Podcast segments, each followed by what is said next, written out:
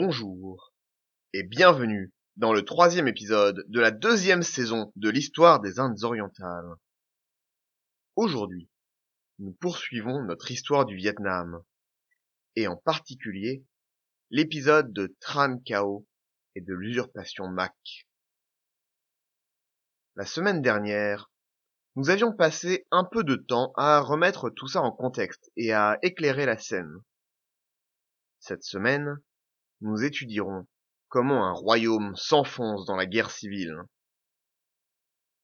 Rappelez-vous, après une crise de succession, une révolte en particulier allait signer la fin effective du pouvoir de la dynastie des Lé postérieurs.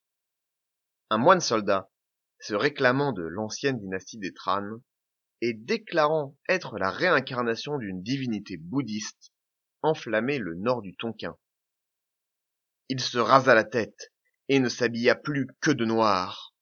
En dix jours, son armée de paysans et de moines alla jusqu'à Hanoï pour défier la dynastie confucéenne et décadente des Lés postérieurs.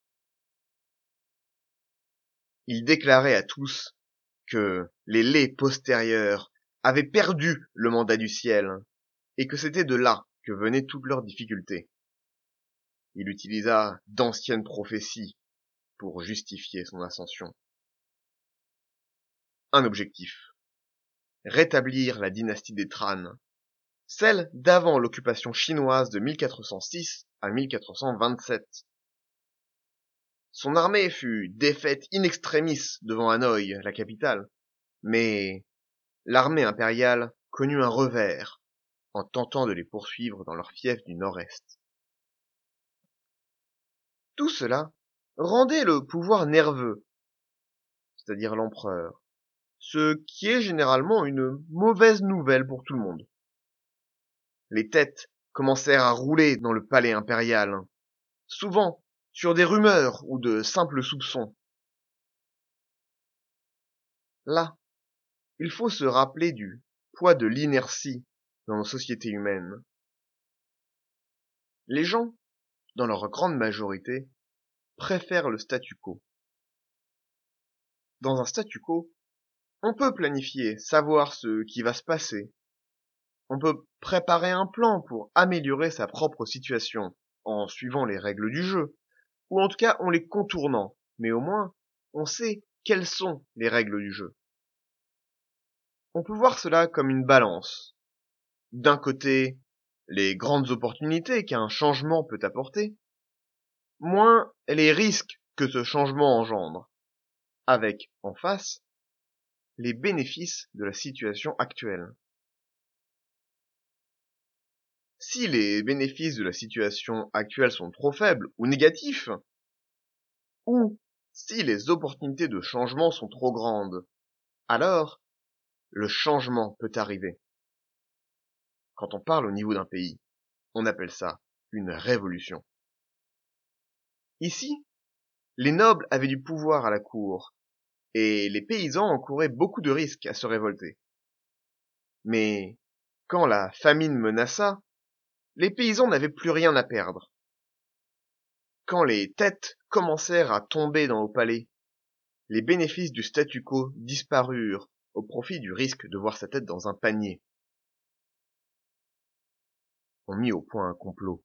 Les nobles ne pouvaient plus attendre on attira l'empereur hors de la ville, prétextant le besoin de son commandement face à une armée ennemie.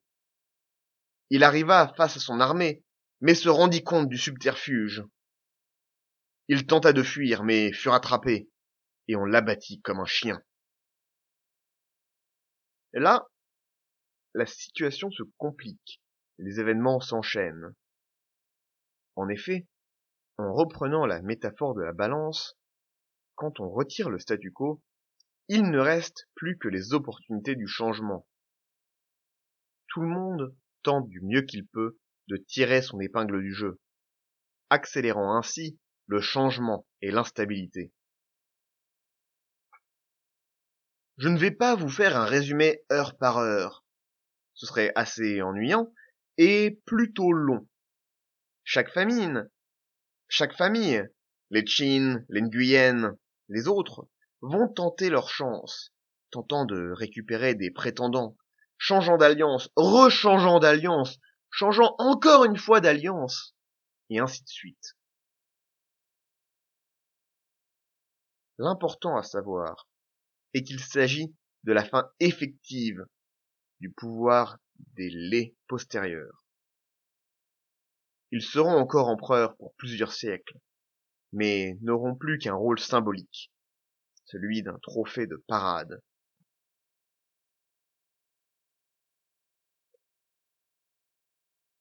Le nouvel empereur en titre était un enfant, Lei Chietong, que les factions de la cour, notamment les Nuyen, s'arrachaient. Mais Tran Kao, ou devrais-je dire avec l'accent vietnamien Chan Ko, était encore dans les parages. Profitant de ces troubles, il revint et s'empara de Hanoï avec peu de résistance. Il investit le palais impérial et se déclara empereur. Non, n'établissant pas une nouvelle dynastie, mais rétablissant la dynastie des Tran. La ville fut reprise relativement rapidement, mais ce n'était pas la fin des troubles. Allez, on respire un coup, parce que là, la situation ne va pas aller en se simplifiant. Franchement, ça va bien se compliquer. Est-ce que vous êtes prêts? Calmez-vous, on respire. Est-ce que vous êtes prêts? Oui? On y va. Quatre grandes familles semblent se retrouver tout en haut de la chaîne alimentaire.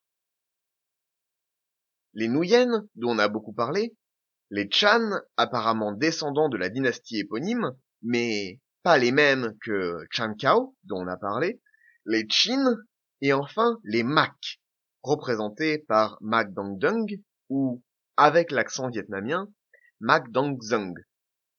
Plus ou moins. Bien. Tous sont censés être alliés du roi, c'est-à-dire de la dynastie des Lé postérieures. Mais les Nguyen les Chan, les Chin sont de la haute noblesse, avec des terres et des richesses, tandis que Mak Dongzung est un fils de pêcheur, sans héritage particulier ou fief politique. Bien, on est tranquille, quatre familles, trois nobles, une de parvenue. Les Nuyen et les Trin, Chin, vont tenter de poursuivre l'armée de Tran Kao, qui va leur échapper. Tran Kao, ou Chanko, va ensuite dissoudre son armée, et apparemment deviendra moine. Il disparut dans la nature, et on n'entendit plus jamais parler de lui. Bien. Un acteur en moins. Mais, entre les Nuyen et les Trines, il y avait une grande rivalité, chacun cherchant à accroître son pouvoir et à profiter du changement. Les agents des Nuyen réussirent à convaincre l'empereur que les Trines complotaient contre lui. Les Trines n'eurent donc pas le choix, mais d'entrer en rébellion contre l'empereur pour se défendre. Le patriarche des Tran encore une fois Patran Kao, un autre, qui commençait à avoir une féroce réputation, rejoint les trines. Bien, est-ce que vous suivez? Quatre familles autour de l'empereur. Deux viennent de se rebeller, après des rumeurs propagées par la troisième. Mais maintenant, cette troisième famille, les Nuyen, va elle aussi perdre la faveur du roi et va devoir entrer en rébellion face aux assauts des armées impériales. Ne restait autour du roi que Mac Dongzung. Gardons tout de même à l'esprit que nous ne sommes pas dans un régime entièrement féodal. L'État a des troupes en propre, et n'a pas besoin de s'appuyer autant que des rois européens de la même époque sur ses vassaux pour lever une armée. Le régime ressemble beaucoup à celui du XVIIIe en France. Une administration relativement méritocratique, mais aussi des nobles qui occupent des postes administratifs. Et au milieu, un roi qui n'est retenu par aucune constitution. Bon. Mac Dongzang, voyant le pouvoir croissant des Tran, va y marier sa fille. Ensuite, le patriarche Tran va se faire assassiner par le roi. Le roi tentera ensuite d'appeler les Nuyen à l'aide, mais ils refuseront. Récapitulons. Les Trines sont encore en rébellion. Les Tran, eux, ont été décapités. Et les Nuyen refusent d'apporter l'aide à l'empereur. Il ne reste donc effectivement que Magdangzong. Magdangzong va mener des négociations de paix qui n'aboutiront nulle part, mais cela l'aidera personnellement. En effet, à ce moment, il a l'entière confiance du roi. Il veut le retirer de la capitale, hein. mais des conseillers s'y opposent. Qu'à cela ne tienne. Une série de malheureux accidents, possiblement orchestrés par Magdongzung, fait que les conseillers disparaissent et qu'il n'y a plus d'opposition. Le roi s'enfuit donc avec lui trois familles contre l'empereur. Dongzung réaffermit son contrôle sur l'empereur. Imaginez, l'empereur a 14 ou 15 ans. Toute sa vie, il a vécu dans l'ombre des tyrans. Et à cet âge, où la personnalité se forme et où on cherche des modèles, tous l'abandonnent. Il serait perdu si ce n'était pour le soutien indéfectible de l'impressionnant Magdangzang. Il n'est pas dur d'imaginer l'ascendant psychologique que Magdangzang a pu avoir sur Lei Chietong, le jeune empereur fantoche. Néanmoins, l'empereur était encore un corps très symbolique. Le contrôler était un avantage politique certain, comme un jeune prince et les régents dans les cours d'Europe. Après d'autres péripéties, Magdangzung réussit à défaire les grandes révoltes et à sortir vainqueur de cette guerre civile. Ah, pardon, excusez-moi. L'empereur sortit vainqueur, Mac n'étant alors que général suprême, conseiller de confiance et ainsi de suite. Vers 1520, les grandes révoltes avaient été brisées et le pays était en voie de pacification. Nous avions bien une révolte ou deux par-ci par-là. Le Vietnam est difficile à contrôler après tout, mais rien de dramatique il allait falloir du temps pour tout stabiliser, pour reconstruire l'infrastructure. En effet, si le blé européen peut croître et grandir sans trop d'intervention humaine, il faut entretenir les rizières et faire attention aux inondations dans les deltas. Si la guerre fait rage et que les paysans eux-mêmes se soulèvent, il faut tout rebâtir. Le Vietnam était dans un piètre état. Même si le pire de la guerre était passé, onze ans de guerre tout de même, nous étions quand même dans une situation de guerre froide. Les Nuyen et les Trines étaient encore vivants, juste euh, Les armées paysannes avaient été détruites, mais les problèmes qui accablaient les paysans n'avaient pas été réglés. Pire que tout, regardez donc qui contrôlait l'empereur.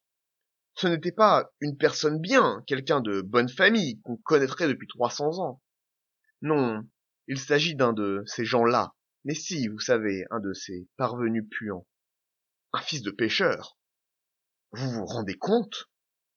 Et il est le conseiller de l'empereur. On dit même qu'il va pêcher nu dans la rivière comme un bouseux.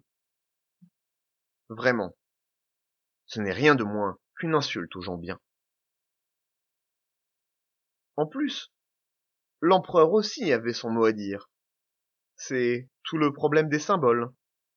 Quitte à en avoir un, préférez-en un qui ne parle pas trop. La situation restait explosive. Revenez la prochaine fois pour entendre le récit des dernières étapes de l'usurpation des Macs. Comme d'habitude, vous connaissez la chanson. La balado-diffusion est disponible sur SoundCloud, mais aussi iTunes, Overcast, Podcast Addict, Stitcher, Blubbery et les applications podcast sur vos produits Apple. Je dois dire que je suis très content de voir toujours plus d'entre vous écouter les épisodes et suivre la page Facebook Histoire des colonisations podcast. Ça fait vraiment chaud au cœur. Donc, n'hésitez pas à faire découvrir ce programme à vos amis et à tous ceux qui aiment l'histoire ou qui s'intéressent à la colonisation dans l'histoire. Merci d'avoir écouté et à bientôt.